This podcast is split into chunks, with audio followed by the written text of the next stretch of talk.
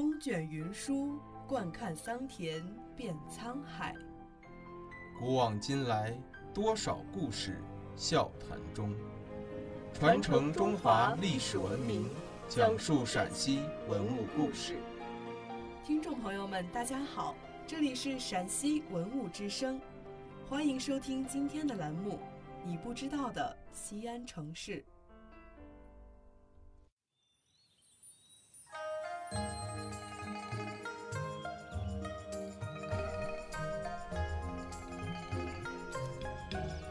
从前的产河清澈明亮，这里处处杨柳成荫，野花芬芳，是一个风景十分秀丽的地方。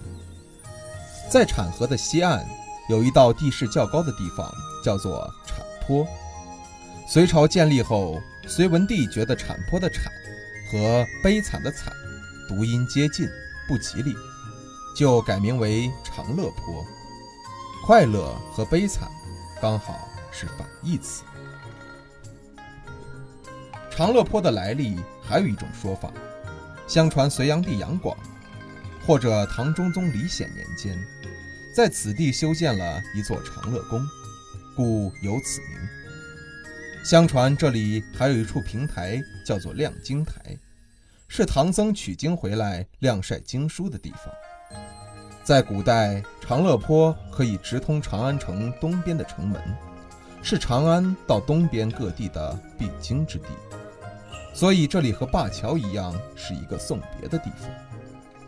古人习惯折柳送别，因为柳树的“柳”和留下的“留”谐音，所以折柳表示挽留之意。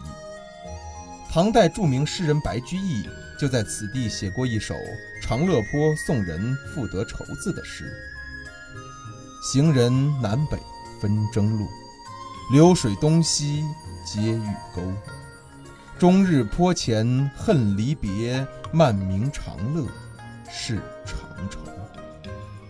晚唐诗人温庭筠也写过“青门烟野外，渡产送行人”的句子。明清时期，长乐坡褪去了光环，无人管理，芦苇丛生。由于坡道很陡，路也很窄。只能容下一辆马车通过。新中国成立以后，长乐坡开始了整修，昔日的高坡被平坦的马路代替，周围兴建了很多工厂，地铁一号线穿越其中，沟通了东西的距离。地铁长乐坡站标识为“隋长乐宫望春亭复原图”，长乐别亭，取白居易送别古诗的寓意。通过对柳枝、别亭、潺水等元素的描绘，与现代城市高速发展融合在了一起。人说长乐未央，不过是转眼土坡断墙，岁月静好，模糊了旧时的模样，再也想不出比长乐更好的词，再也找不出比长安更好的历史。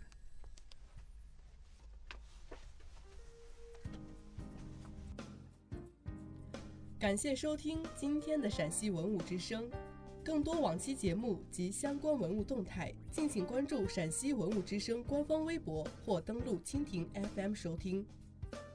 听众朋友们，我们下期再见。